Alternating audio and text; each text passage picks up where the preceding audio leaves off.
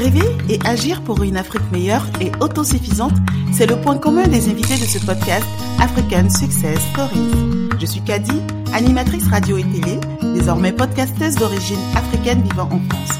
Je vous invite à faire une immersion dans des stories remarquables et surtout inspirantes d'Africains sur le continent ou de la diaspora qui ont entrepris dans divers domaines d'activité. Retrouvez-nous dans notre rendez-vous hebdomadaire sur les différentes plateformes de partage. Vous pouvez également intervenir comme annonceur sur le site web du podcast African Success Stories. Merci de vous abonner pour ne rien et surtout, excellente écoute. Bonjour, bonjour à tous et bienvenue à votre podcast African Success Stories, le podcast des Africains qui font bouger les lignes. Dans cet épisode, je vous embarque en Côte d'Ivoire, plus précisément à Abidjan pour parler architecture et beaux-arts. L'invité du jour est le PDG de Toito Group qui est spécialisé en architecture d'intérieur. Il rêve d'une Afrique où il n'existe plus de frontières, d'une Afrique unie et puissante. Pour donner la réplique à notre invité, j'ai fait appel à un entrepreneur comme lui, Monsieur Tom Umponjo, CEO de la start-up Yes Drive Me, leader français de la location de chauffeurs sans voiture. Je vous invite à vous installer confortablement pour partager le parcours et la vision de Monsieur Toito Arsène Bagui. Bonjour Arsène et bonjour Tom. Bonjour, Bonjour. Bonjour Bonjour, Arthur. Ça me fait vraiment, vraiment plaisir de- d'avoir été invité euh, pour euh, participer à cet enregistrement. Euh, voilà, c'est un épisode qui a l'air de, qui annonce beaucoup de, beaucoup de rebondissements et on nous a promis beaucoup de choses, beaucoup d'informations, donc j'ai j'ai tout de suite dit oui. Merci de m'avoir invité, Kadi, et on va poser toutes les questions à Arsène, hein, les questions qui fâchent, on veut tout savoir. Merci à toi Tom hein, d'avoir accepté de co-animer euh, ce podcast avec moi. Et euh, merci à Arsène, hein, l'invité. hein. Euh, bienvenue. Merci Kadi. Euh, merci, merci, merci. Alors. Je vous remercie.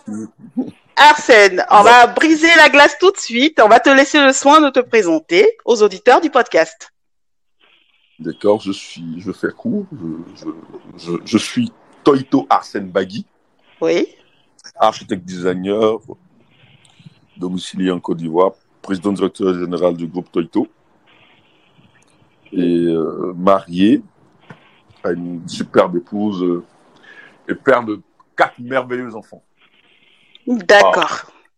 Bravo, félicitations. C'est magnifique. hein. Une belle famille. hein. Alors, euh, Arsène, on va partir de la jeunesse. On va parler un petit peu de ton environnement euh, d'enfant. Qui étais-tu, Arsène? Enfant. Enfant? Bah, enfant, j'ai- j'étais quelqu'un qui essayait toujours de se démarquer. Oui. Un enfant très autonome parce que je perds mon père très tôt, à 11 ans déjà. Oui. Et donc, je suis contraint de, de, de, de, de par mes bons résultats d'aller travailler, d'aller à, l'école, en fait, euh, avec, euh, chez mon oncle. Parce que, voilà, il voulait que je sois avec lui. Et donc, du coup, euh, je retourne chez moi, en fait, euh, au village de ma région, euh, de ma région d'origine, en fait, la région de mon père, en fait, dans ma maison Et là, euh, ça se passe pas comme, comme prévu parce que j'ai beaucoup de difficultés déjà en sixième qui m'emmène à me, à me lancer en fait un peu dans une sorte de, de petit commerce en fait au niveau de l'école. Donc déjà, pour pouvoir me prendre en charge, c'était pas évident pour moi de, de, de, de- donc il fallait déjà que je commence à me prendre en charge. Donc je veux Tu avais euh, quel âge quand tu, tu as commencé ce petit commerce? j'avais 10 ans. 10 ans? Waouh Ouais. Ça devait pas être J'avais 10 évident. hein. Oui, pas du tout. Pas du tout. Ah ouais. 10 ans, je carré 10 ans parce que j'étais en sixième.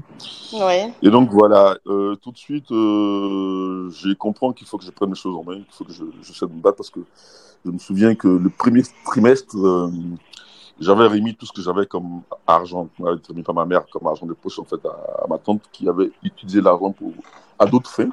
Et donc du coup, je me retrouvais pour sans petit déjeuner, par moments difficile de déjeuner. Il D'accord. fallait que je prenne des, fallait que je prenne des choses en main. Donc, du coup, euh, voilà, avec mon second mandat, je décide de me lancer dans les affaires. Et donc, voilà, je rachète des, des, des, friperies à Abidjan. À l'époque, on les appelait les Ouzak, c'était des pantalons qu'on achetait en fait dans des friperies que je venais vendre en fait, euh, voilà. ça commençait à marcher pour moi et je m'en suis sorti très bien. Après, je commence à vendre, acheter de l'or, d'apple. Et voilà, tout de suite, euh, vous savez, les affaires prennent le dessus sur les études. Et puis, bon, voilà, ça commence à faire la catastrophe. Et là, maman vient me récupérer. Elle me dit, écoute, c'est bon, là, c'est bon, tu quittes Jean tu viens à Abidjan. On arrête tout ça. Euh, monsieur le businessman. Euh... ouais. Je t'ai pas, je t'ai pas envoyé ici pour ça. Je t'ai envoyé, je t'ai envoyé à l'école. D'accord. C'est bon, on rentre, on rentre à Abidjan. Et donc là, je me concentre, je me dis, écoute, euh, c'est bon là maintenant, je me concentre sur ma troisième, je m'en PC en mai. Et je rebelote. Cette fois avec des amis qui ils sont plutôt dans, dans des consommables pour les scieries, l'usine du bois. D'accord. Donc euh, voilà, je, je, je, fais, je fais, je fais comme courtier. Euh, chaque fois qu'il y a des affaires à faire euh, à l'intérieur du pays, j'y vais. Et euh, j'avoue qu'il y a, je crois qu'il y a une sorte d'année blanche dans mon lycée cette année-là. m'a laissé en fait, on va dire, un boulevard pour pouvoir travailler. Donc du coup, quand on reprenait la première, j'étais vraiment homme d'affaires et élève en même temps. Voilà. Et là encore, euh, Rebelote, ma maman dit, écoute, c'est bon, c'est trop loin de moi là, à Niamey, à Bobo, c'est trop compliqué. Je reviens à Bobo. D'accord, à Bobo, je connais bien en plus. D'accord. ouais, donc euh, là, je suis euh, inscrit euh, en terminale la cinq fois à Bobo. Oui. Dans un lycée qui est pas loin de la maison, euh, voilà. Donc j'ai dit, écoute, c'est bon, tu te concentres, tu vas à l'école. Et ça se passe mal, le bac j'échoue, donc du coup, je l'année qui suit, je me remets vraiment au travail. J'y vais vraiment à fond. Et ouais. bon, je, je, deviens la présidente de promo, secrétaire général de la FECI, euh, voilà. Ah, tu as été secrétaire général de la FECI au Ouais, lycée, en terminale ouais, ouais. Oui, en terminale, ouais. D'accord, activiste alors C'est quoi la FECI Oh, pas, pas vraiment activiste, l'idée, parce que pour moi, c'était d'avoir la paix pour mener à bien mes activités scolaires. Et donc, euh, je n'allais pas pouvoir admettre qu'il y ait euh, deux têtes. En fait, je ne veux pas, parce que après la FECI, c'est comme une grosse, euh, c'est une grosse machine. Et je préférais, en fait, j'étais président de promo, président de la coopérative. Et donc, il y avait le poste vacant de secrétaire général de FECI qui était là, en fait. Donc, du coup, euh, je me suis présenté. Bon, euh, que- je, je t'interromps un peu, je vous interromps un peu, parce que Oui. euh, il faut prendre le temps d'expliquer aux auditeurs, parce que on a, il paraît qu'on est sur un podcast qui a quand même une dimension internationale. Donc tout le monde ne connaît pas la FECI. La FECI, c'était donc un syndicat des étudiants, hein, comme euh, Oui. en France on peut la avoir. fédération, euh, voilà, c'est la fédération estudiantine de Côte d'Ivoire, mais c'est Scolaire syndicat qui représente les intérêts des, des étudiants, des élèves. Et généralement, euh, dans tous les collèges et lycées et universités, il y a une section de FECI. C'est bien ça. hein exact, exactement. D'accord. Et donc. Et c'était en quelle année, au la fait. C'était en quelle année Euh, 99, 2000. Tom, c'était une année quand même où il y a eu beaucoup, beaucoup de euh, de- d'événements. Euh, oui, où, euh, oui, Tout oui, détail, oui, tout ça. ouais. oui. D'accord. C'est quand même C'était très téméraire. osé, hein. C'est osé de prendre la, la tête euh, de la FECI en ce moment-là, parce que on sait que euh, les devanciers euh, un peu plus loin euh, sont des noms euh, très connus aujourd'hui. Oui. Ouais, mais, oui, bien sûr. Bien sûr. Moi, je le dis peut-être quelque part. Je tenais, je tiens d'ailleurs, en fait, à le dire. L'idée pour moi, ce n'était pas forcément, en fait, de, de, de, de faire, de, de, faire secrétaire général de FICI, non. L'idée pour moi, c'était que j'ai pas de, de, de, de, de, de problème de, de grève intempestive dans, dans, dans, dans mon école, parce que j'avais quand même des activités que je voulais mener Oui. des activités, des activités culturelles, des activités euh, didactiques. Et donc, pour moi, il était hors de question qu'il y ait un secrétaire général de FICI qui allait être forcément en porte-à-faux avec euh, ma façon de voir les choses. Et donc, l'idée pour moi, c'était vraiment de prendre le secrétaire de la FICI pour, pour qu'éventuellement, je n'ai pas, en fait, de. de, de, de pas que j'ai pas envie d'avoir des opposants, mais parler comme un président Tu étais, tu étais plutôt, euh, tu étais pacifique en fait. avec Pacifique, voilà. Donc, D'accord. Voilà, exactement. C'est-à-dire que c'est pacifique, mais c'est celui qui anticipe euh, le fait que quelqu'un va venir à ce poste, il va venir nous déranger. Donc, vaut mieux que je sois à ce poste pour contrôler les choses. Exact, C'est exactement. très Exactement. stratégique comme approche. Très stratégique. Exactement. Et comment ça s'est passé alors? C'est très bien passé. Je crois que j'ai été l'un des meilleurs présidents du promo de, la, de, mon lycée. Euh, on a mis le paquet. Je, j'aime voir les choses en grand. J'aime faire les choses en grand. Et voilà, je crois que j'étais, j'étais, je dis, j'étais de toute la promotion qu'il y a eu à cette fois, j'étais le seul président qui a organisé son bal partie des Cocody. Ah, d'accord. ouais. Wow. C'était pas donné, ouais. À l'époque, je me souviens, c'était un secrétaire de euh, Père son âme, le ministre Fologo, qui m'avait, qui m'avait donné gracieusement la salle. Wow. M'encourager. Wow. J'espère que tes camarades t'écoutent. Il faut souligner qu'on ah a, bah c'était un cumul de postes, président, en même temps secrétaire général. Ça fait longtemps que tu cumules les postes. Hein. non, pas du tout. C'est, c'est pas un cumul de postes. Quoi, c'est des postes qui sont, euh, il y a une sorte de transversalité en fait là-dedans. Tu vois, il faut peut-être plutôt voir le côté positif, le côté où on veut pas forcément contrôler, mais le côté où on veut peut-être éviter qu'on ait des, des, des, des, non, tu sais, on, dira que tu étais l'homme de la situation, donc euh, quand on trouve... Tu rassemblais... Exactement. Tu rassemblais et surtout, euh, j'imagine que bah, tu, tu, tu avais une vision déjà à l'époque. Hein Exactement, ouais, déjà. D'accord. et après le bac? Après le bac, euh, je suis inscrit à la fac de droit. D'accord contre mon gré parce que je suis orienté à UFRICA, unité de formation de recherche en information, culture et en art, option art et design. Et toujours à Abidjan? Toujours à Abidjan, oui. J'ai mon, mon, mon beau-frère qui, est pharmacien de formation qui, qui, me dit écoute, moi, je te trouve trop brillant pour aller faire design, mon chien, écoute, va faire le droit. Euh, bon, voilà. Et donc, je fais le droit, mais ça coïncide avec la crise de. de, de, Parce que mon année, mon année c'est 2000-2001. Parce que ma première fac de droit, la première année, ça coïncide avec la crise, la crise de, 2002. D'accord. 2002, c'est la crise en fait, euh, la crise de l'État en fait en Côte d'Ivoire. Et euh, on a une rébellion, on a un État légalement constitué. Après, on les il y a Marcoussi, il y a beaucoup de choses. Et après, finalement, je, me dis, écoute, ça, cette affaire de droit là, c'est n'importe quoi. Tu n'étais pas convaincu depuis le début? Ou non, parce que, vu depuis le début, après, ça me faisait, parce que je, vous savez, jeune, euh, à l'époque, c'était, on voyait les avocats, non pas ce qu'on voit en fait en Côte d'Ivoire, mais ce qu'on voit dans les films. D'accord. Voilà, c'est vraiment l'idée qu'on a, on, a un client, on le défend, on a une justice qui est là, qui intervient, voilà, on sent qu'il y a quelque chose qui se passe, tu vois. Mais bon, tout de suite, j'ai compris que non, c'est pas, c'est pas, c'est pas le bon truc, quoi. Parce que voilà, on a un État, on a, on a une rébellion, après on se retrouve à discuter, on s'est dit non, il n'y a pas de. l'État, le président qui est là, bon, il y a beaucoup de choses qu'il faut que je me dis, écoute, ça, c'est pas.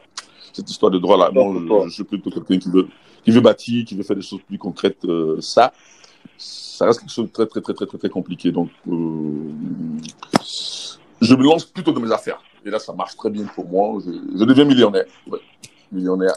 À quel âge? Euh, là, j'ai 20 ans. D'accord. À 20 ans Oui. Ta maman, elle devait être fière. Parce que tu parlais de ta maman au début. Encore une fois, je me permets d'intervenir. Tu deviens millionnaire en euros, hein En, en, en CFA. Non, non, non, non, non, en CFA. Merci, Tom, pour cette précision. Euh, je me permets parce que comme on est écouté aux États-Unis, en Europe, en France et en Chine. Partout dans le monde.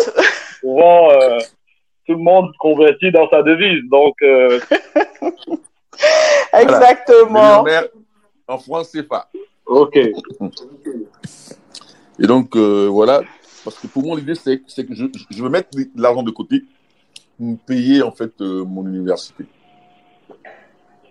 D'accord. À l'extérieur. C'était ça le projet, en fait. Malheureusement, lorsque mes affaires commencent à prendre un coup, mes études, en fait, aussi sont, prennent aussi, en fait, un coup. Et donc, j'arrête les études euh, à 22 ans. J'arrête complètement les études à 22 ans, oui. 21 ans, 22 ans. 21 ans, j'arrête les études.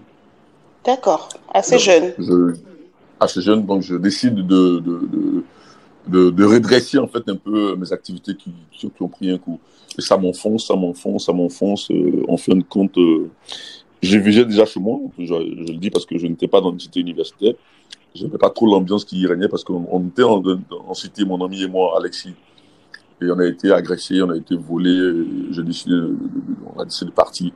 Et moi, j'ai, comme je me déroulais pas mal, j'ai fini par prendre une maison que je louais, en fait, ma maison d'étudiant, en fait, que je louais. Et donc, quand les affaires prennent un coup, je suis expulsé de chez moi. Ouais. Comme un mal, comme un mal propre Et oui, hein, quand on peut plus payer, il euh, n'y a pas les mêmes lois ici. Bah, nous, nous vivons en France, euh, on, on expulse vraiment euh, pas comme ça, quoi. Il y a des, il y a des périodes précises, n'est-ce pas, Tom? L'expulsion. ça, permet aux auditeurs de se rendre compte que la, la, réalité peut être brutale. Ah, ici, on n'a pas la, sécurité, la loi qui dit on n'a pas le droit de virer les gens quand il fait froid. Là-bas, si tu payes pas, tu sors au point. Ouais. Ouais, et en plus, j'étais impressionné parce qu'en fait, je me suis acquitté de ma dette entièrement. Sauf que la grosse était tombée déjà avant. Et donc, euh, le monsieur, il a dit, écoute, moi, je peux plus parce que moi, je suis juste le gérant. Je ne peux pas faire autrement. Le propriétaire veut plus que vous soyez là, mon cher. Donc, on était deux. Et ironie du sort, j'étais avec un docteur en droit, qui était un grand frère à moi, qui était, euh, on était spécialisés les deux. Et donc, j'ai dit, écoute, cette histoire de droit et tout ça, mon chien, je n'en veux plus du tout. Moi, je, je me cherche. D'accord. Je me retrouve euh, sans logement. Je suis hébergé par un ami. Euh, je fais, j'essaie de, de, de, trouver les moyens pour me, remettre sur pied. là, je me remets en fait à mes premiers amours, en fait, qui sont le dessin et la peinture. La peinture? Le dessin et la peinture. D'accord. ça fait des petits tableaux décoratifs que j'essaie de vendre pour, me refaire une petite santé financière. Le projet, euh, il marche tant bien que mal. Et bon, là, je me retrouve à l'église céleste. Je, reste, euh, je reste pensionné cette église-là. En fait, euh, pour ceux qui la connaissent, c'est une église. Euh... Là-bas, on porte pas de chaussures, non Oui, je crois qu'on ne porte pas de, chaussures. On est, on est pieds nus, n'est-ce pas? C'est ça, exactement. Et tu y es toujours? Euh, Non, non, non, non. Parce que j'étais, j'étais là et je suis resté on dit un an à l'église quasiment. J'étais quasiment, je dormais quasiment à l'église en fait. Parce que tu étais, tu t'es, tu t'es retrouvé dans une période où tu étais assez, euh, ben, tu étais mal. Va dire presque, presque, presque SDF. Oui, dépression après être, après avoir été millionnaire en francs CFA, euh, avoir une vie, euh, voilà, assez, euh, assez Ma aisée. Ma m'abandonne, euh, voilà, et puis voilà. Ah, la nouvelle, comme ça. Ah oui, donc euh, ça, ça devait pas être évident. Et donc euh, l'Église t'a soutenu à cette période où vraiment tu. Euh, exactement, ouais. Tu en avais besoin. Oui, Exactement, exactement. D'accord. Pour moi, il était hors de question de retourner en famille parce que pour moi, ce serait pas en fait donner un exemple, quoi, tu vois. Il fallait continuer en fait, il fallait se, battre. D'accord. Et voilà, et chemin faisant, je rencontre celle qui est mon épouse aujourd'hui. Ah, depuis l'époque? Ah oui, ça fait donc ça fait beaucoup d'années de mariage, j'imagine. Oui, on va dire 14 ans de vie commune euh, et 2012, maintenant 9 ans de mariage, ouais. Ah, on, lui envoie le bonjour à travers le podcast. on, on, sait qu'elle va écouter ce numéro, donc euh, franchement, on la félicite. Voilà, donc euh, c'est qui, qui, qui m'héberge, qui m'héberge, voilà, qui, qui, qui, me dit, écoute, t'es avec ton pote, c'est vrai, mais écoute, bon, je, je, c'est pas mal, parce que je veux bien qu'on reste ensemble, donc écoute. Ah, l'amour mais elle croit en toi aussi, hein. franchement, il faut, il faut le reconnaître. C'est un petit message aussi, on en profite, parce qu'il faut souvent dire aux gens, euh, les auditeurs ont besoin d'entendre ça, et surtout les auditrices. Parfois, il faut croire en, en, votre partenaire et lui donner la force d'aller chercher plus et de se remettre, parce que les gens, les gens ont l'habitude, les gens savent profiter quand tout va bien, mais c'est dans les moments difficiles qu'on voit euh, les gens qui sont vraiment euh, là pour toi. Donc elle a vraiment été là pour toi et aujourd'hui, euh, 15 ans plus tard, elle est toujours là. C'est clair. C'est un beau ah message. Ouais, je vais rendre un vibrant hommage d'ailleurs. Je profite de votre antenne pour le faire. C'est magnifique.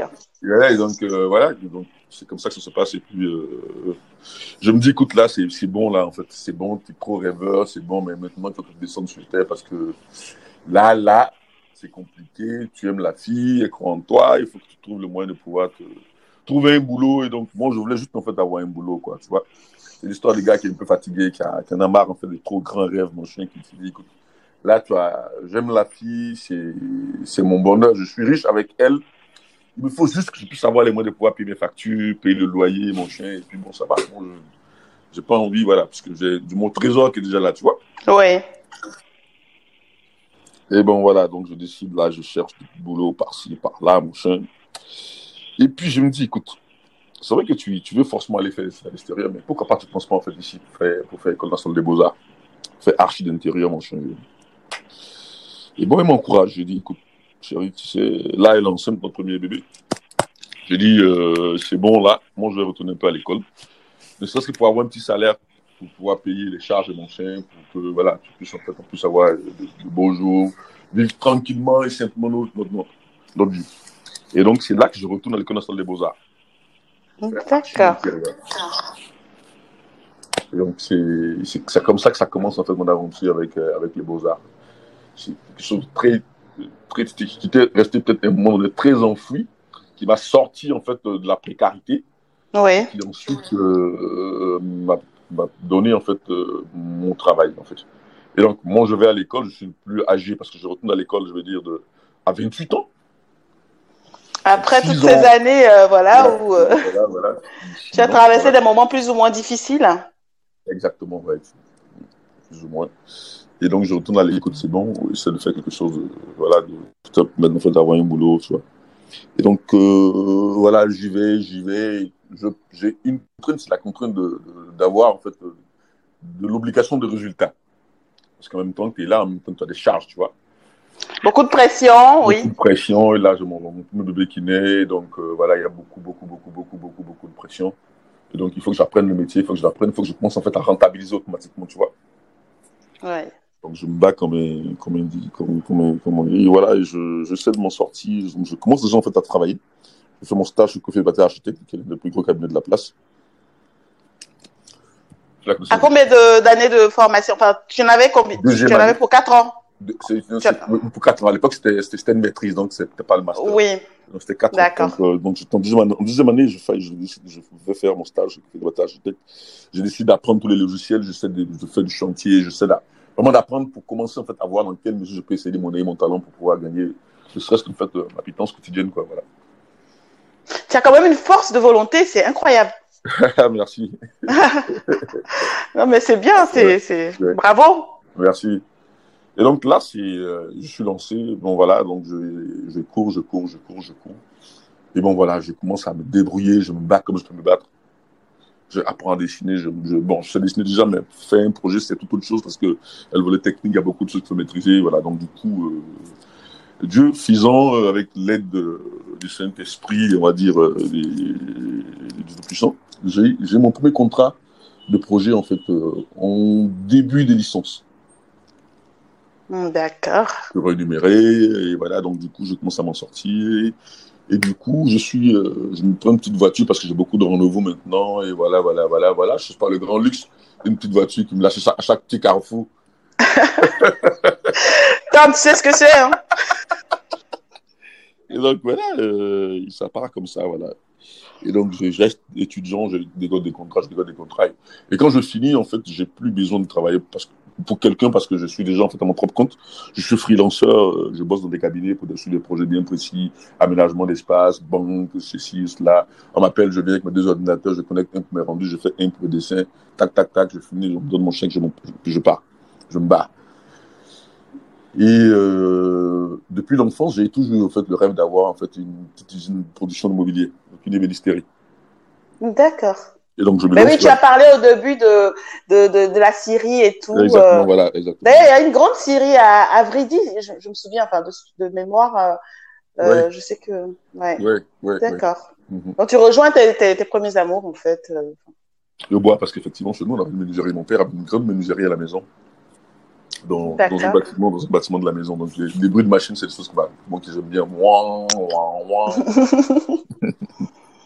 Voilà, je tiens mon diplôme, je le fais en fait en, en design. Je fais un design mobilier, donc euh, je, je, ramène en fait des, du mobilier en fait traditionnel euh, ivoirien, mobilier lobby, la chaise lobby, euh, la chaise cananglan pour ceux qui connaissent pas, c'est la chaise chez les baoulés. En fait, on a une chaise qu'on fait comme ça en fait avec des, des, des, des c'est une sorte de, de que j'essaie de ramener en fait dans le monde contemporain. L'idée pour moi, c'est un peu ça en fait, c'est un peu ça ma vision en fait. C'est pour moi, c'est que tout ce qui est africain est resté en fait de manière brute de manière, euh, on va peut-être dire... Euh, un peu rustique? Très rustique. Parce qu'on n'a pas, connu, on n'a pas connu la révolution industrielle. Donc pour moi, ce n'est pas en fait... Euh, je suis souvent en fait un peu gonflé quand j'arrive dans des, dans des salons africains, je vois en fait des gens qui exposent des masques. Et qui, avec les masques, quelque chose d'assez spirituel, quelque chose d'assez, d'assez, d'assez profond. Et nous, Africains, ouais. on, peut pas, on ne peut pas, on ne peut pas se permettre en fait de, de, de, de, voilà. Les Occidentaux peuvent le faire parce qu'en fait, ils ont découvert quelque chose qui était complètement étranger pour eux. qui ne connaissent pas véritablement le sens euh, de, d'un masque, euh, nous, on pense mal de le faire. Et donc, pour moi, vous voyez, j'ai, j'aime, à l'époque, mon projet, c'était ça, c'était, c'était vous voyez, euh, un, designer que j'aime bien, qui est un designer français, oh, j'oublie son nom, juste, euh, qui a fait la chaise Louis Ghost. C'est très en vogue, les Français, c'est l'une des, des meilleures, l'une des meilleures. Et qui c'est une personne qui t'a inspiré? Oui, qui m'inspire par sa façon de travailler. Parce que vous voyez, aujourd'hui, vous verrez très peu de fauteuils Louis XIV ou Louis XV ou Louis XVI dans des salons euh, contemporains. D'ailleurs, vous, vous, ne verrez même pas d'ailleurs. Par contre, lui, il a pensé la Louis Ghost, qui était, je crois que c'était un fauteuil médaillon, qu'il a fait complètement en fait en plastique, dans une mazette complètement transparente. Voilà ce que c'est ce que c'est ce que moi j'attends en fait, euh, c'est ce que j'essaie en fait de faire en fait. C'est-à-dire que pour moi c'est promouvoir euh, euh, le design africain, promouvoir la culture africaine, mais non pas en la gardant de manière rustique, mais en la faisant traverser en fait le moule de la révolution industrielle. D'accord. tu apportes ta touche en fait. Ben oui, c'est normal avec tout ce que tu as eu comme expérience. En fait, ben, tu utilises tout ça hein, et avec ta formation, avec ton vécu euh, et ta vision que tu as depuis enfant. Forcément, voilà, tu, as, tu apportes euh, quelque chose de nouveau. Et ça, euh, voilà, on, a beaucoup de choses à découvrir avec toi. En plus, j'imagine qu'il y a de belles choses à venir. Oui. Et donc là, c'est comme ça. je commence d'abord par, avant d'ouvrir mon cabinet, avant d'ouvrir mon officine, je décide d'ouvrir en fait mon unité de production de mobilier. D'accord. Donc j'ouvre mon usine de bois, je sors mon ébénisterie qui commence à tourner, quand elle tourne correctement, j'ai, je crois que c'est là que j'ai connu euh, mon, mon, cher ami Diak. Parce que, euh, bon, j'avais, j'avais pris les bureaux dans un bâtiment complètement inachevé. Et tout le monde se disait que j'étais fou. tu étais le seul à croire à, ton projet, quoi. En gros. Le bâtiment est inachevé dans un coin perdu. On me s'est dit, mais qu'est-ce que tu prends comme ça pour dépenser tes, tes millions dans ce coin-là? Je dis, écoutez, vous allez comprendre après. Aujourd'hui, c'est le bâtiment, c'est une place de choix. Vraiment, c'est l'endroit le plus prisé, même on va dire, de Hongrie. Parce qu'il y a une grosse visibilité. Moi, c'est ça que j'avais déjà en fait appréhendé en fait. C'est ton showroom aujourd'hui? Non, c'est le bureau. C'est Hongrie 8e tranche, juste au-dessus de la boulangerie française. D'accord. D'accord. Allez, oui, c'est là qu'il y a mes bureaux. C'est là qu'il y a mon agence. Et tu as parlé de Dia tout à l'heure, ben c'est celui-là même qui nous a recommandé euh, Arsène pour ce podcast. D'ailleurs, on lui fait un clin d'œil. Il écoutera sans doute. Je lui fais, je lui fais coucou derrière. Je lui dis merci. Moi, ce que je voulais dire, l'aspect sur lequel je dois revenir un petit peu, c'est vraiment, euh, comme je disais, d'entrepreneur, entrepreneur, je veux, je, je sens depuis un, un peu en filigrane, je sens cet esprit, cette volonté de ne pas faire les choses comme, comme tout le monde d'aller un peu plus loin, de, de se démarquer. Et c'est un peu ça l'ADN de l'entrepreneur, et surtout dans ton métier, dans ta spécialité où franchement, euh, il faut avoir un doigté différent, il faut apporter une touche différente. On connaît euh, pas mal d'architectes et à la fin, euh, sur sur 100, 200 architectes qui vont sortir, il y en a que un ou deux qui vont vraiment avoir un nom et qui vont euh, qui vont se démarquer parce qu'ils apportent une touche décalée. Et, et je sens que je sens que euh, je sens ce, cette graine en toi et j'aimerais que tu nous donnes un peu euh, tu nous parles un peu de ta vision sur sur ton sur, sur ton métier comment tu vois un peu l'évolution aujourd'hui tu nous as cité quelques références qui t'ont inspiré qui, qui qui font pas les choses comme mhm. tout le monde déjà cette volonté de vouloir euh, redonner un, un, nouveau souffle à au, au, au, à ce que nous on a dans notre histoire, dans notre culture, comme des masques, par exemple, tu, tu parles de la chaise et tout ça. Il y a ces choses-là que, que nous on voit finalement, qu'on constate un petit peu. Et puis c'est un problème que qu'on qu'on qu'on mérite d'aborder quand même dans ce podcast. On constate que quand même les Africains ont du mal eux-mêmes à consommer l'art africain, à le respecter et à lui donner la valeur qu'il mérite. Alors que, comme tu l'as dit, les Occidentaux, sont les premiers à venir. En fait, si tu veux, pour faire simple, il faut qu'un un blanc vienne pour te dire que, en fait, le, masque là, c'est un produit d'une grande valeur pour que toi-même tu le respectes. Donc, dis-nous un peu comment tu vois les choses là-dessus. Bah ouais,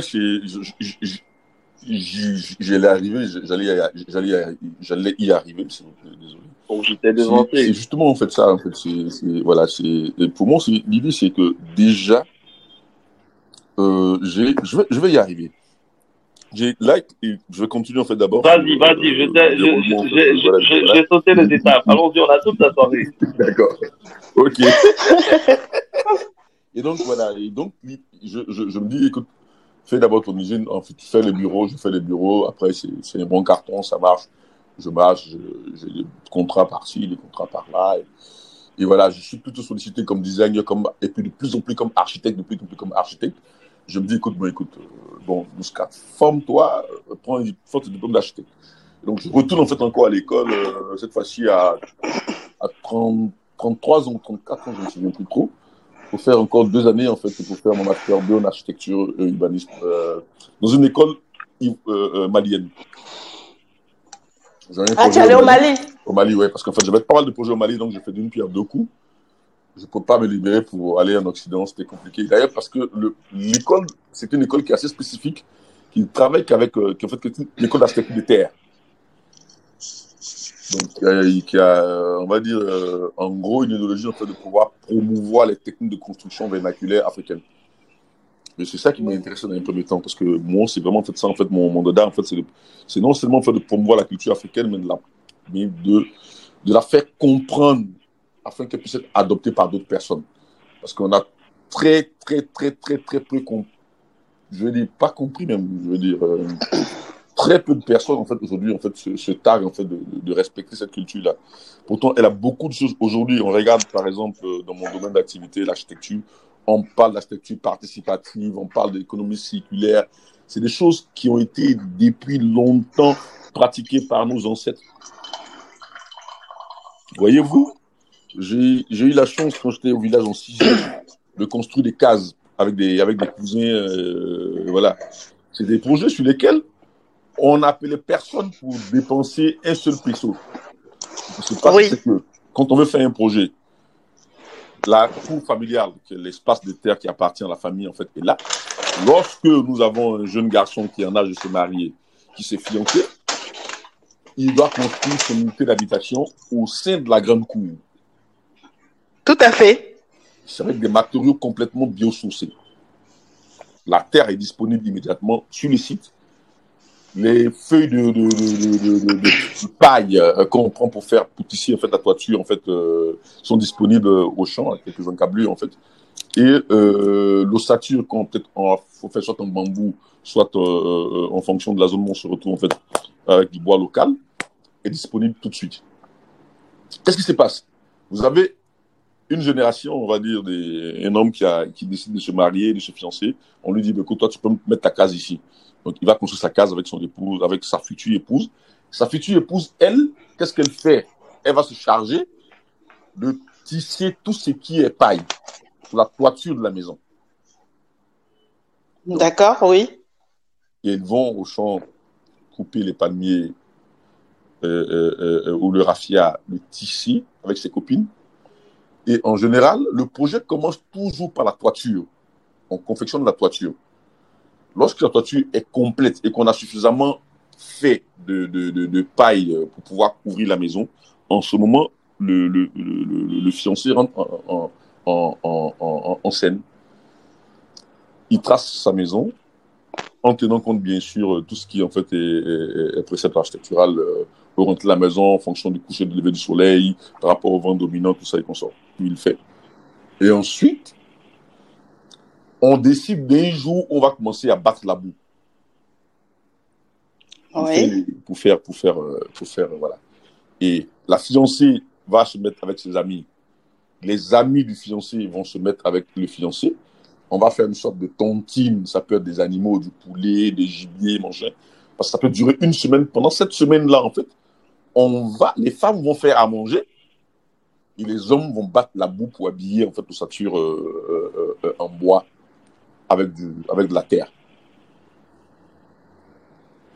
Et c'est ce qu'aujourd'hui qu'on appelle architecture participative euh, en Occident.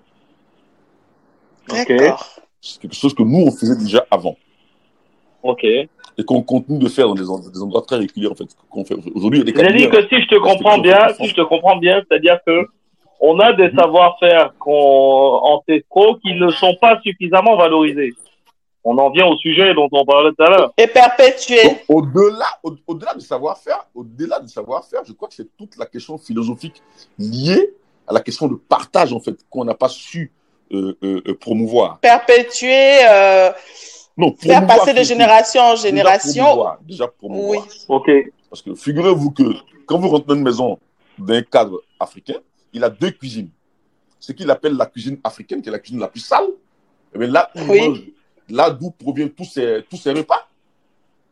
Donc, il ne lui coûte quasiment pas cher. Oui. Et sa cuisine, qu'il appelle cuisine européenne, qui est là où il dépense une- des sommes faramineuses pour euh, euh, euh, juste faire de la décoration.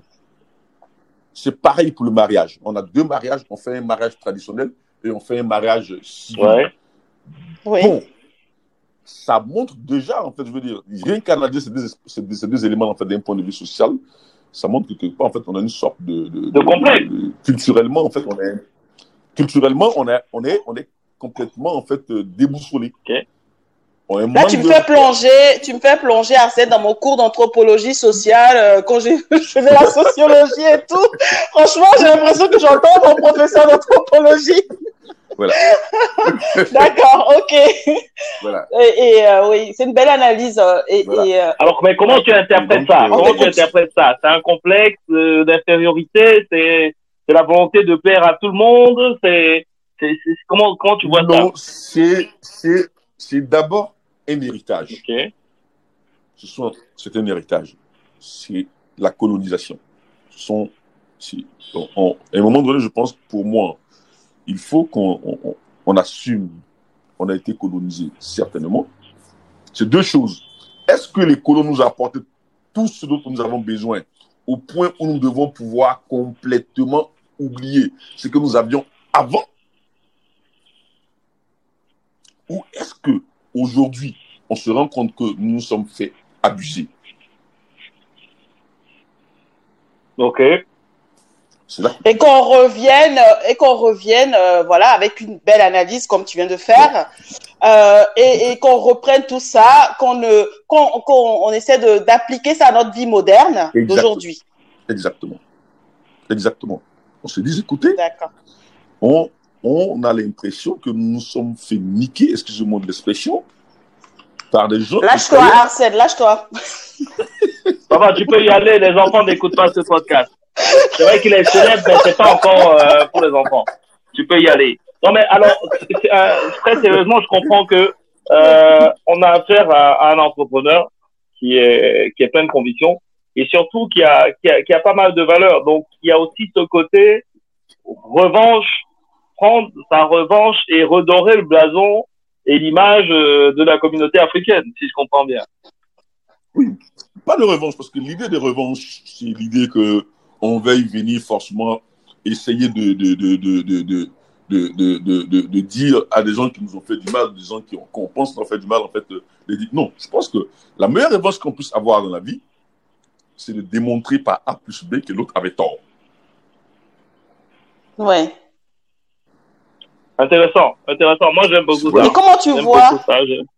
Et comment tu vois euh, la réalisation de ce, ben, toi, tu as cette idée. Comment tu penses que on pourra en arriver un jour? Parce qu'on est, on est loin du, du compte quand même, hein. Bien sûr. Aujourd'hui, on va vers euh, autre chose. On va, à, on va, on va à l'opposé de ce que toi tu, tu annonces, euh, ce que toi- ta vision en fait. On va, on va à l'opposé. On essaie de ressembler à, à, à l'Occident. euh, euh, on essaie de faire, euh, de, de, de, de, de, ressembler. euh, voilà, c'est la mondialisation. Nos jeunes enfants, euh, c'est les réseaux sociaux. On fait tout comme euh, on ferait aux États-Unis, en France. Enfin, je sais pas. Comment tu penses que c'est réalisable? Donc voilà, je veux dire, euh, je pense peut-être que les Japonais, les Chinois n'ont pas peut-être réussi en fait à le faire parce que sur cette génération, on sent qu'il y a complètement en fait un relâchement chez les jeunes Japonais, chez les jeunes, chez les jeunes on sent que ils sont vraiment en fait décalés par rapport aux, aux Japonais de 40 ans, de 50 ans, de 60 ans les Japonais de 20 ans, 25 ans, en fait, sont complètement en fait, orientés en fait, euh, euh, euh, New Generation, avec ce que ça, cela comporte, avec tout le corollaire en fait, euh, qu'on sait. Mais il y a quand même en fait, des gardiens du temple. Vous voyez? Et Oui. il est important que maintenant, parce que je pense que vous, nous, la diaspora, nous qui sommes sortis, qui avons vu ce qui s'est fait euh, euh, euh, ailleurs, et essayons de voir dans quelle mesure on peut éventuellement essayer de promouvoir notre culture. Moi, je dis souvent, chez vous, il y a des EHPAD, Oui, mais c'est quelque chose qui est inimaginable en Afrique. oui, on est très loin de ça. Voilà, c'est inimaginable, c'est pas possible même d'ailleurs. C'est même pas envisageable. Ouais, bah alors moi je, te- je, je, je partage complètement ta vision là-dessus, c'est-à-dire que euh, mais moi moi moi j'aurais tendance à dire que euh, il y a aussi euh, il faut que tout ce que tu dis est très bien, mais il faut que l'Africain lui-même apprenne à aimer son pays, son Afrique et les choses. Parce que si on te dit que le jean Levis est mieux que le jean que euh, les gens ont fait euh, à Boaké là-bas à Gonfreville et tout ça là, et puis quelqu'un, un bon styliste de Jazz Abidjan a fait, tu vas quand même préférer le Levis. Donc, il faut que nous-mêmes, on apprenne à consommer nos produits. Et puis, peut-être que euh, l'espoir va naître du fait qu'on puisse instaurer ça dans des- auprès de nos enfants. Toi, tu en as quatre. Nous, on en a quelques-uns aussi. Mais c'est vous là qui devez faire ça. Je te comprends Non, mais toi aussi, tout le monde, tout le monde a sa responsabilité là-dedans. Tout le monde doit, doit s'activer. Chacun doit faire ce qu'il peut faire. Exactement.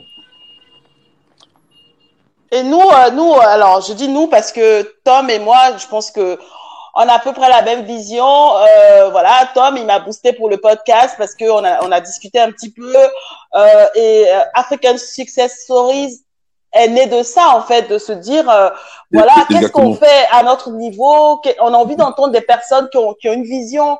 On a envie de- d'entendre des personnes qui font des choses euh, et on a envie de rassembler tout ça dans un podcast, pouvoir en parler. Et qui sait, à force d'en parler, chacun fait ce qu'il peut à son niveau et euh, fait ses actions. Peut-être que ça peut, ça peut faire bouger les choses, euh, bouger les lignes, comme on dit. Voilà. Donc, euh, Ben oui, c'est- d'ailleurs pour ça en fait que j'ai- vraiment accepté en fait de partager en fait ce- ces, ces, ces petits moments d'intimité en fait avec vous parce que c'est justement ça en fait. Je me dis, ça commence à bouger. Voilà ce que Tom disait tout à l'heure en fait. Je le dis, c'est vrai effectivement. Parce que, euh, euh, c'est mais je pense que la diaspora en fait a d'autant plus une est d'autant plus une grosse caisse de résonance en fait parce que si si ça vient parce que comme on a décidé comme c'est dit que tout ce qui vient de l'Occident, ce qu'il y a de mieux. Ouais. Alors, il est important que si on veut changer les choses, qu'on ait des entrepreneurs comme Kadi qui décident de faire des podcasts pour expliquer aux jeunes euh, africains que on peut réussir euh, euh, avec les moyens qu'on a en Afrique et que on peut aimer son Afrique et aimer ce qui vient de cette Ouais. Afrique-là en fait et même vendre ce qui vient de cette Afrique-là.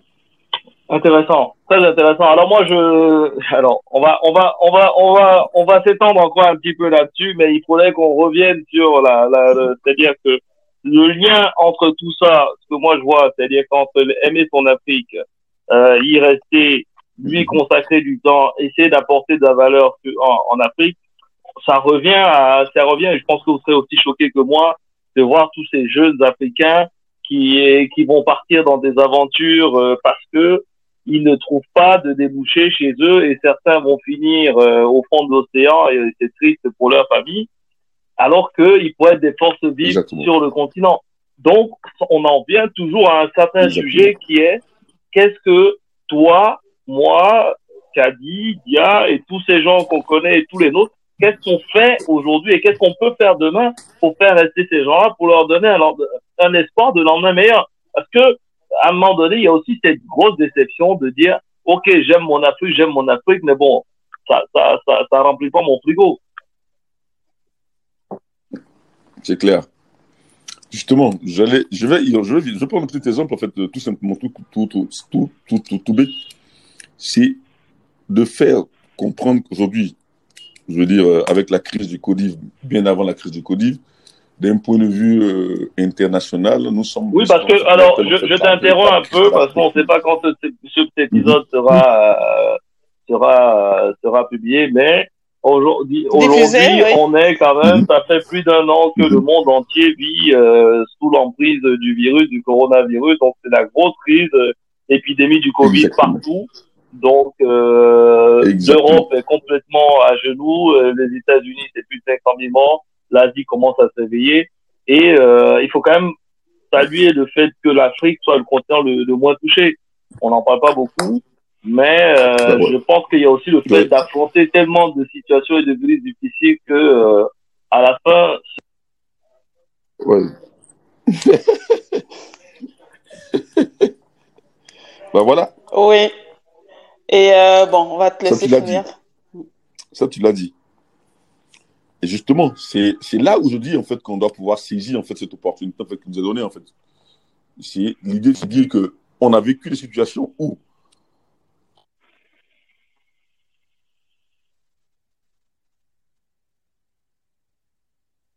Pardon? Oui, donc c'est je, je crois que je crois que Arsène est en train de nous dire que c'est le moment de reprendre. Oui, on t'entend bien. Le moment de reprendre la main. Nous sommes là, en fait, là où tous les paradigmes sont à réinterroger.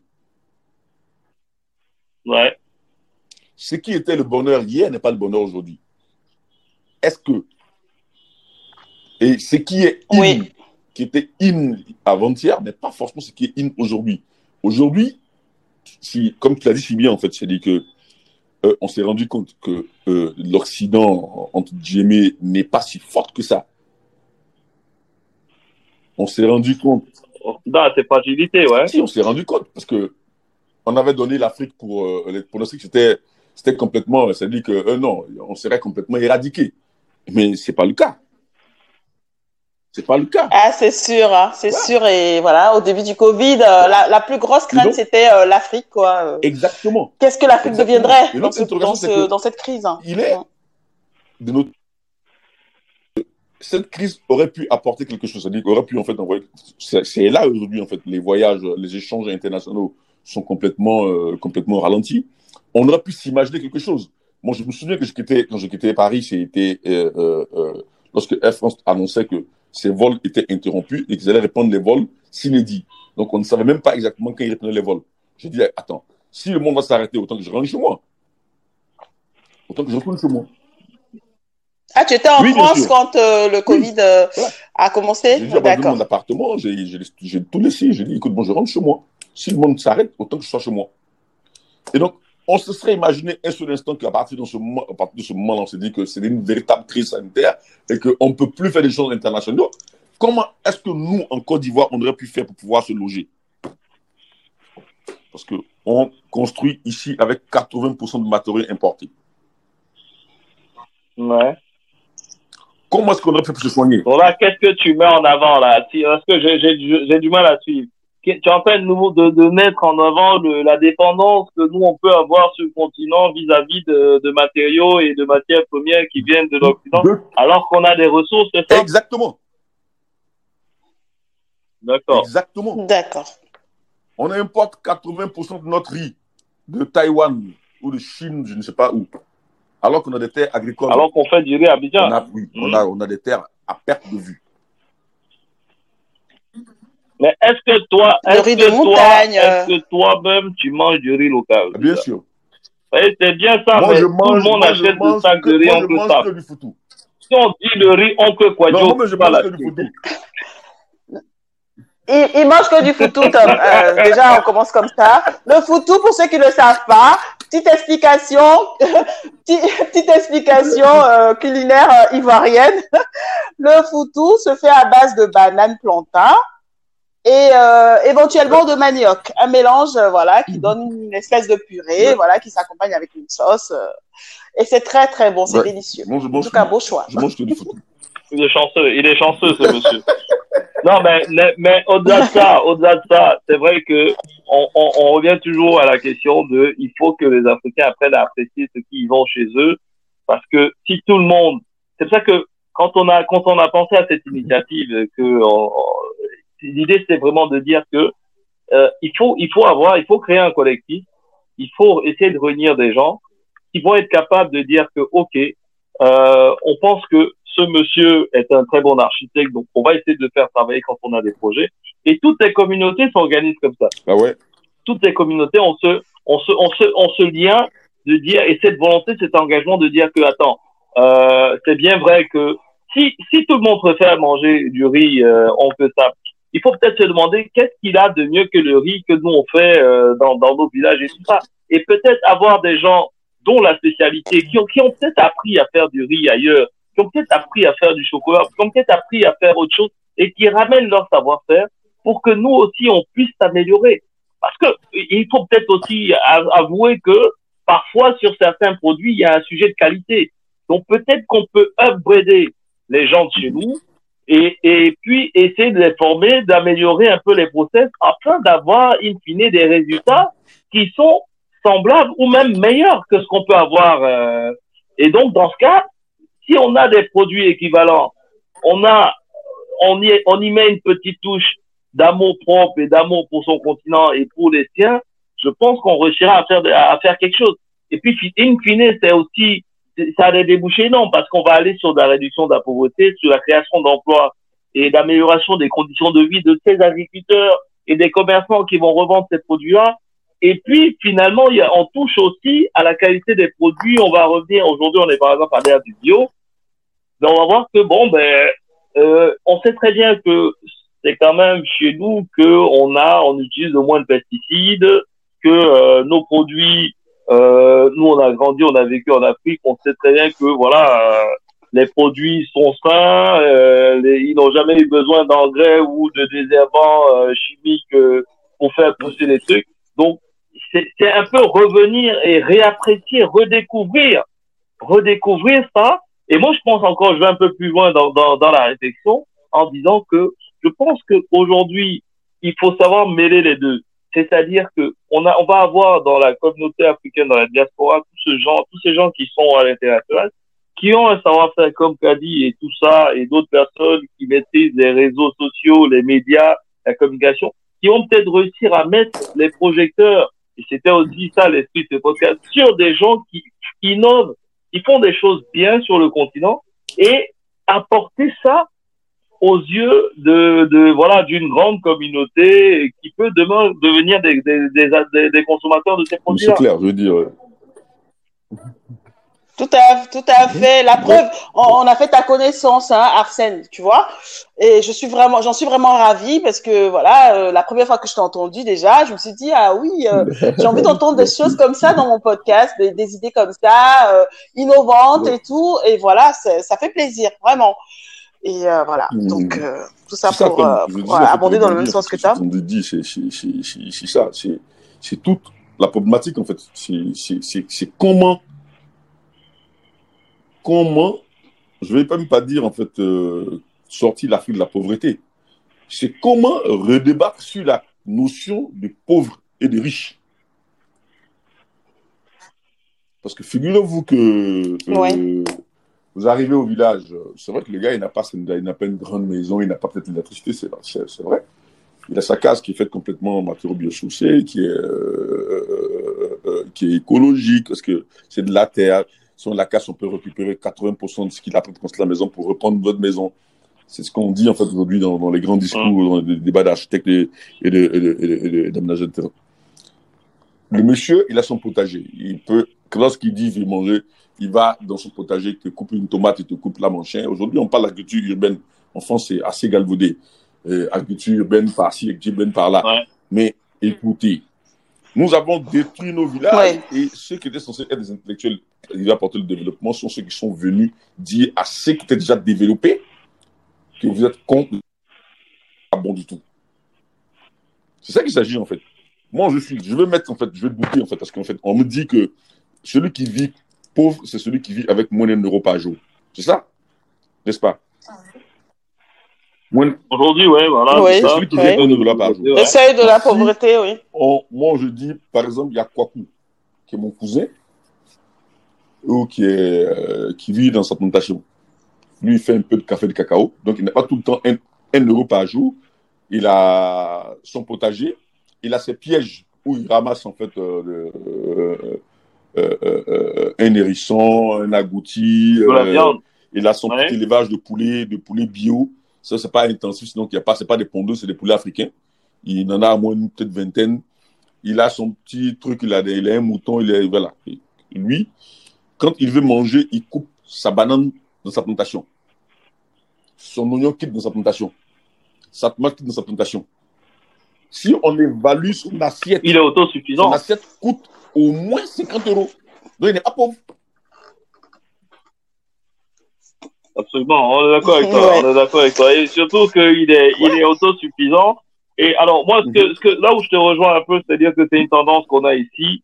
Euh, on, on, on, le voit un peu dans l'air du temps, l'écologie, euh, voilà, les circuits courts et tout ça, et tous ceux qui veulent, euh, qui quittent les grands bureaux pour aller s'acheter un petit bout de terre euh, pour revenir à la nature.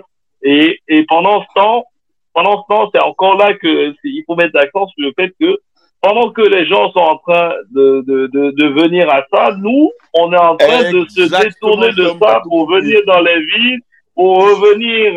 Donc, il est, moi, moi, j'ai, moi, j'ai un principe qui est simple. Je pense que tout le monde n'a pas besoin d'être ingénieur. Tout le monde n'a pas besoin d'avoir euh, 2, 3, 4 millions ou euh, 2, 3, 4 000 euros pour être heureux.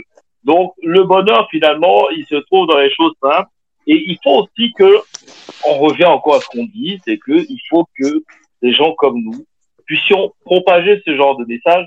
Mais je, là où je, je suis pas totalement d'accord avec toi, c'est que le, gars de la diaspora, comme on nous appelle, on dit les dinguistes, on n'est pas toujours les mieux placés pour le faire, pour faire ce job. Parce que les gens vont souvent nous dire, comme disait des champions, oui, mais tu dis ça, mais toi, tu fais quoi là-bas?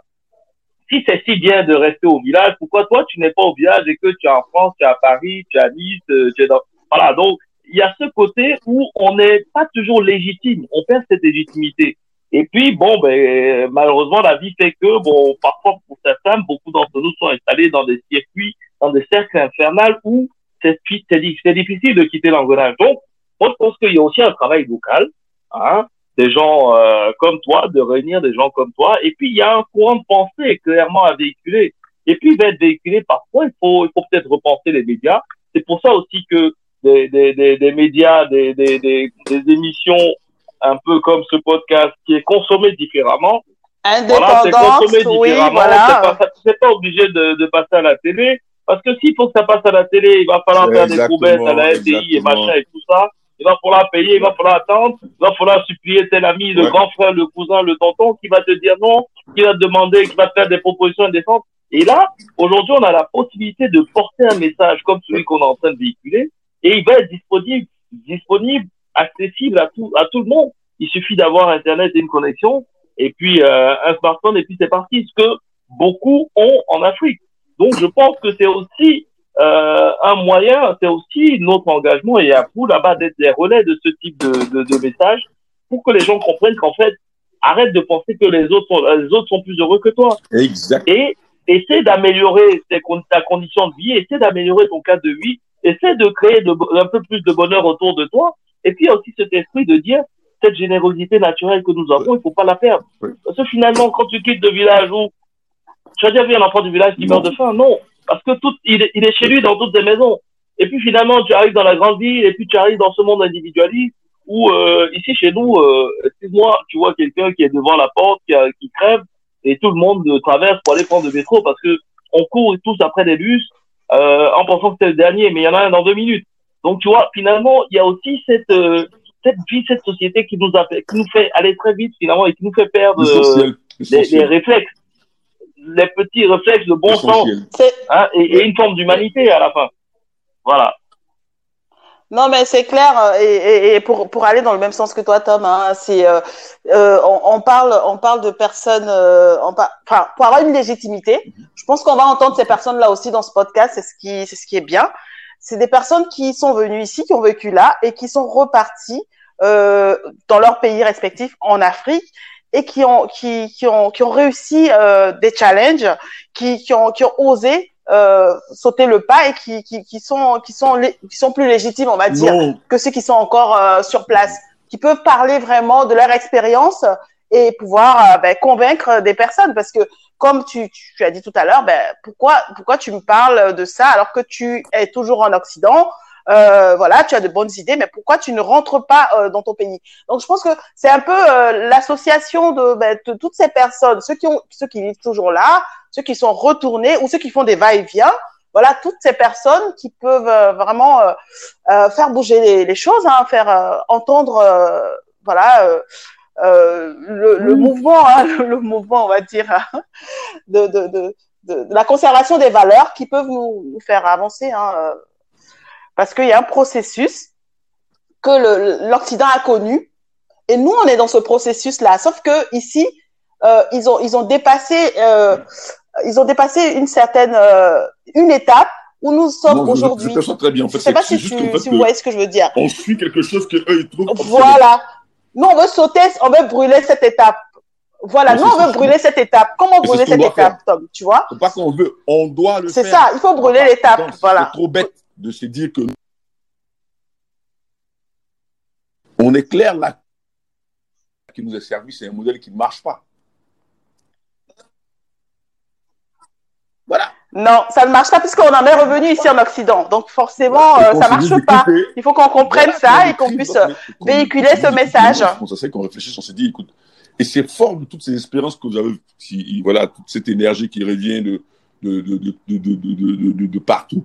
Mais je pense qu'il faut revenir avec beaucoup d'humilité, c'est dire que non, personne n'a forcément fait euh, euh, euh, la vérité et qu'on essaie de se réécrire, mais en tenant compte des, des, des, des, réalités locales, en tenant compte des, cultures, en tenant compte des coutumes, des histoires. Arrête, arrête, arrête, arrête, parce que le temps tourne. Si je comprends bien là, euh, en fait, Kadi a la pression là. C'est Kadi qui tient le sang de l'Afrique entre ses mains et son podcast. Parce qu'elle a le devoir là alors, j'aurais pas cette prétention, hein. Faut de moi cette prétention. Non, c'est pas une question de prétention, c'est que on te, on te, on te confie le bébé parce que là, tu as, euh, il semblerait que tu aies un outil fort et puissant entre les mains, euh, qui a la capacité de, de, de, de, faire porter ce message. Parce que, alors, si on, si on remonte un petit peu dix ans en arrière, ce, ce genre de discussion-là, où est-ce qu'on peut les avoir? Tu peux entendre ça dans un café entre, entre amis. Le problème, c'est que euh, tu vas pas entendre ça à la télé, tu vas pas entendre ça à la radio parce que c'est des médias mainstream. et puis euh, l'information elle, est canalisée, donc euh, on peut pas tout dire, on peut pas tout entendre parce que ça va avoir des répercussions. Et là, euh, aujourd'hui, euh, grâce à Kadi, on est capable de porter ce genre de message et de le faire écouter par 200 000, 2 millions d'Africains et qui vont peut-être se dire que attends, de, demain quand je viens ici, j'ai un projet de construction, j'ai un projet architectural en Côte d'Ivoire. Et pourquoi pas ailleurs en Afrique? On peut faire intervenir euh, voilà le groupe Toyota parce qu'on sait que on a quelqu'un qui, en plus d'être compétent, il a des valeurs. Et c'est ça qu'il faut. C'est-à-dire qu'il faut, il faut, on a la force aujourd'hui du capital et il faut que le capital aille vers des entrepreneurs qu'on soutient, dont on partage les valeurs. Et là, moi, je pense que euh, déjà ce soir, je suis content d'avoir fait ta, ta, connaissance. Et puis, euh, je pense qu'il y a une grosse responsabilité parce que ces invités, ces invités sont, des invités de qualité, sont des invités qui partagent des valeurs. Et puis, euh, peut-être qu'avec ça, on est sur la bonne voie. Et tout, tout, tout, tout, tout va dépendre des auditeurs aussi, parce que il faut promouvoir pardon, le, le podcast en Afrique. Il faut qu'il y ait le maximum de personnes qui partagent, qui euh, fassent écouter euh, ce podcast. On va le partager. dès que tu me donnes ton OK, que tu as le montage final, tu me dis. Il faut faire entendre. Euh, je le mets sur tous mes réseaux, link, WhatsApp, tout ce que tu peux pas imaginer. Alors maintenant, franchement, ce serait, maintenant, ce serait bien. Maintenant que euh, on a fait la petite minute, c'était une longue minute patriotique et tout ça, on va revenir un petit peu sur le business parce que euh, c'est quand même à la base de ce que j'ai appris, African Success Story, c'est quand même euh, un podcast qui met en avant les entrepreneurs, les entrepreneurs leur vision et on croit qu'on tout à fait, tout à fait. On est en face d'une success story. Maintenant, on, on a, moi j'ai envie de te poser la question. Et demain, Qu'est-ce que tu voilà, qu'est-ce que tu vises demain? Allô? Oui, alors je pense que Tom, Tom, on l'a perdu momentanément, momentanément, mais je pense que la question euh, de Tom, c'est euh, c'est quoi tes ambitions aujourd'hui? Bon, déjà, avant de parler des ambitions, est-ce que tu peux parler de, de ton actualité déjà euh, précisément? Parce que je pense qu'il y a des personnes qui seront intéressées de savoir ce que tu fais exactement Voilà, aujourd'hui et, et surtout tu as tes, tes Qu'est-ce ambitions. qu'on peut voir euh, en, dans, dans, je sais pas, en Côte d'Ivoire, à Abidjan ou ailleurs, et savoir que voilà, ça c'est la plume euh, d'Arsène, quoi. Voilà, en gros, c'est quand même pas mal de projets. C'est des villas, des immeubles d'habitation. Il y en a pas mal. On en a au Mali, on en a. C'est quoi l'œuvre Voilà. dont tu es le plus fier? Voilà. Moi, je suis fier de toutes Voilà. mes œuvres. Parce que, oui, je suis tout le temps Oui. je suis fier de toutes mes œuvres. Parce qu'en fait, j'ai, dans tous mes projets, vous aurez peut-être le temps de même interroger, en fait, mes clients, je peux, je, je, je peux. On vous dirait, en fait, il y a quelque chose d'humain, en fait, de ce que je fais. Parce que je ne suis pas forcément, en fait, attiré par, c'est pas l'appât du gain, ce n'est pas forcément pour moi, c'est pas, pour moi, si tu veux, je sais de redéfinir le mot riche et le mot réussite. Parce que, Mm. on a Jeff Bezos, ah, il est très riche.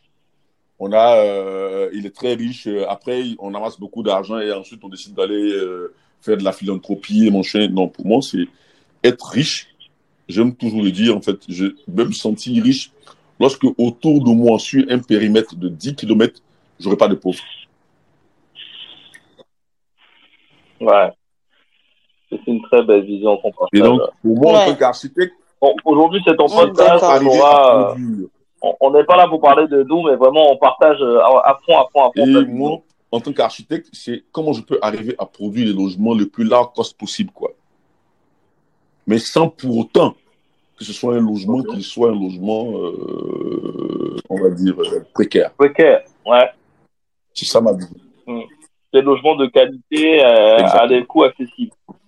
Donc, alors, maintenant, moi, je vais te challenger un petit peu. Je vais te challenger un petit peu en direct, comme ça. euh, Allez, Tom, je vais vas-y, te challenger un petit peu, je vais te poser des questions là, comme ça, si tu, si tu nous dis un truc, dans six mois ou dans huit mois, quand on va venir, on dira que on t'a enregistré, tout le monde entier t'écoute. Donc, si on comprend bien ta vision, c'est-à-dire que tu es capable aujourd'hui, a un projet, a un entrepreneur, dis une bêtise euh, parce que euh, Kadi connaît les milliardaires, si un entrepreneur vient et puis il dit bon, moi j'ai j'ai j'ai envie de refaire, euh, c'est quoi le je- allez, allons au Mhm. quartier Gobelet à Abidjan, qui est un quartier euh, vraiment euh, très démuni. Et puis, euh, on va refaire tout l'habitat du quartier Gobelet. On a besoin d'un architecte comme toi qui repense un petit peu l'habitat et qui recrée le cadre de vie, un cadre de vie assez confortable et sympathique, à, à un coût moins, bien évidemment, à un coût réduit, mais pour redonner une, meilleure qualité de vie à ces gens-là. Un tel projet qui, bien évidemment, forcément part du cœur, donc il y a une volonté un peu philanthropique. Est-ce que un tel projet, tu pourrais t'associer et dire bon voilà, moi c'est un projet qui me parle, et puis on, change la façade euh, des quartiers, des bidonvilles d'Abidjan, quoi, de Côte d'Ivoire par exemple? Moi, veux dire, euh, déjà, ça, c'est, je veux dire, hum, je vais pas m'étaler parce qu'en fait, si je le fais, on va prendre peut-être quatre heures pour en parler. Mais je serai, je le ferai, en fait, volontiers. Voilà.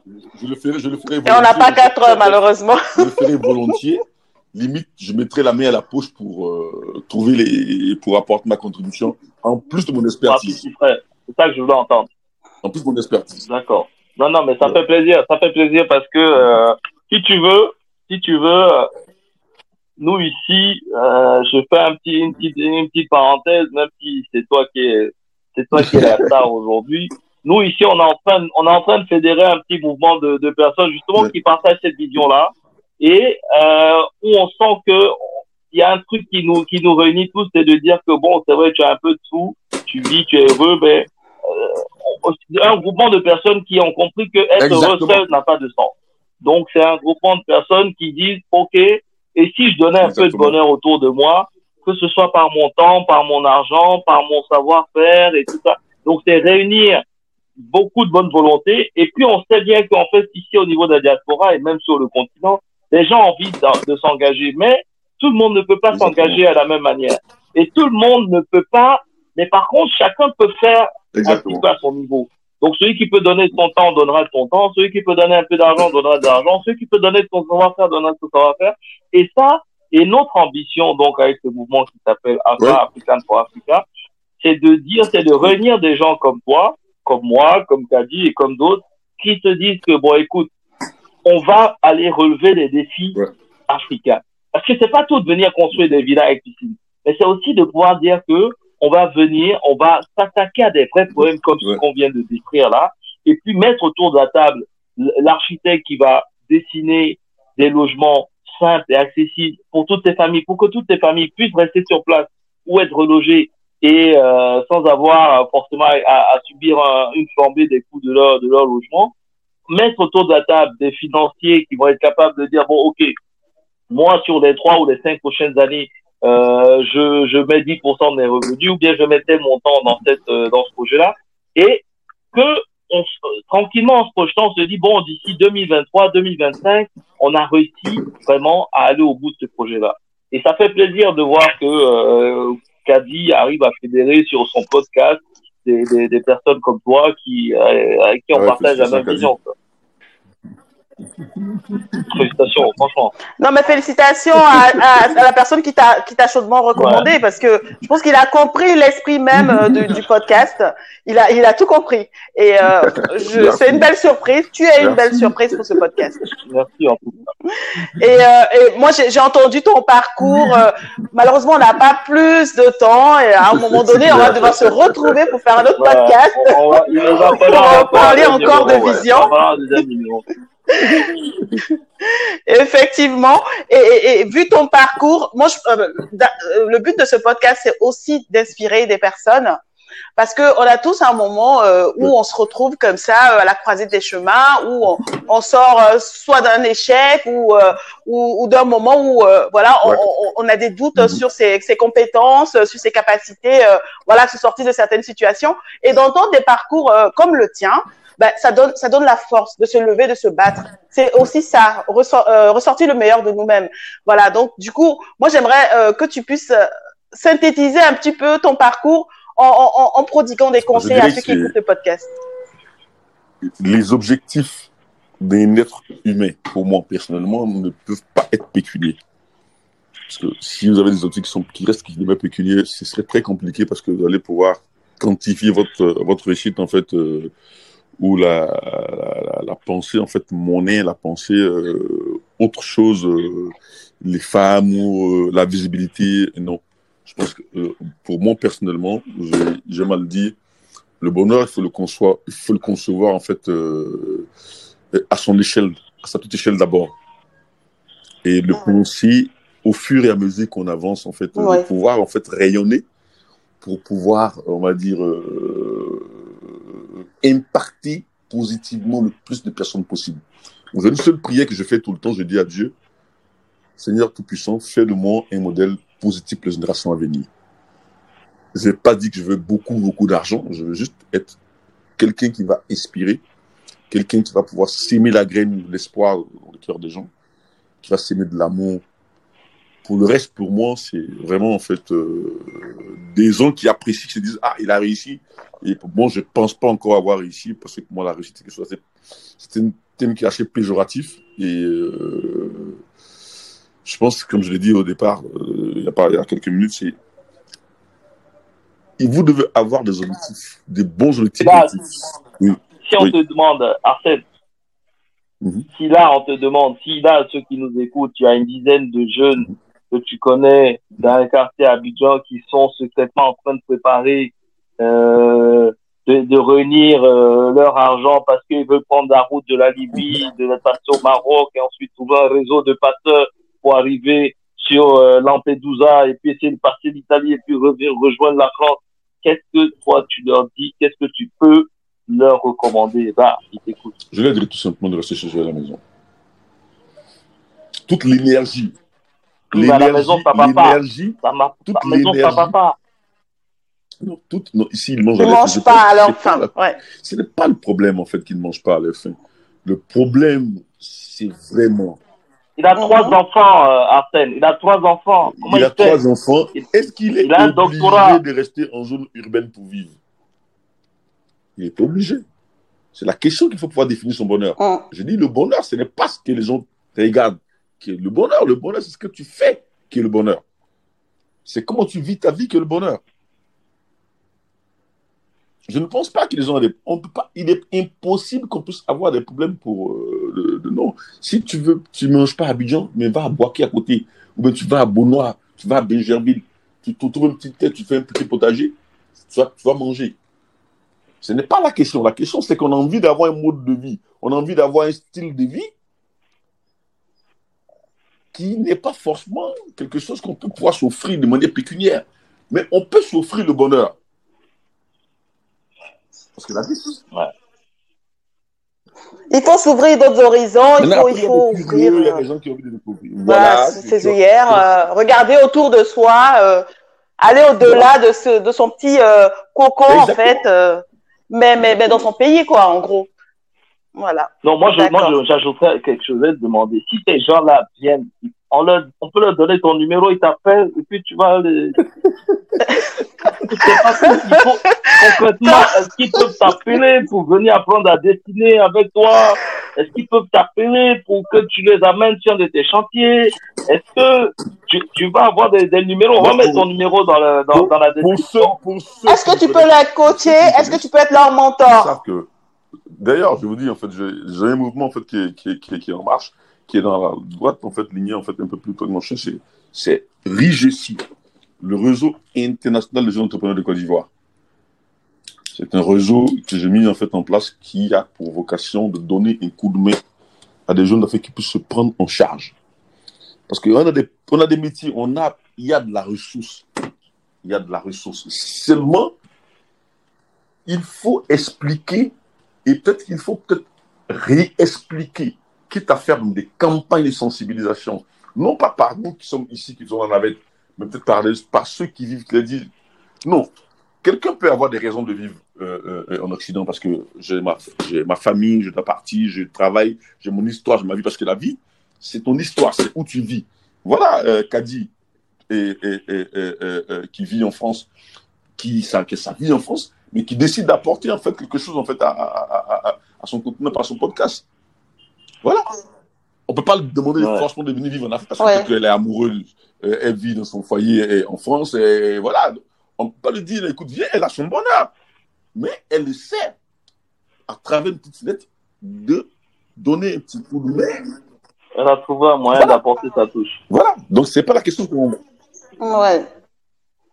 Et comment on intègre ce réseau euh, dont tu viens de parler? Tu peux nous le, dire à nouveau, s'il te plaît? Ok, tu mettras ça en description. D'accord.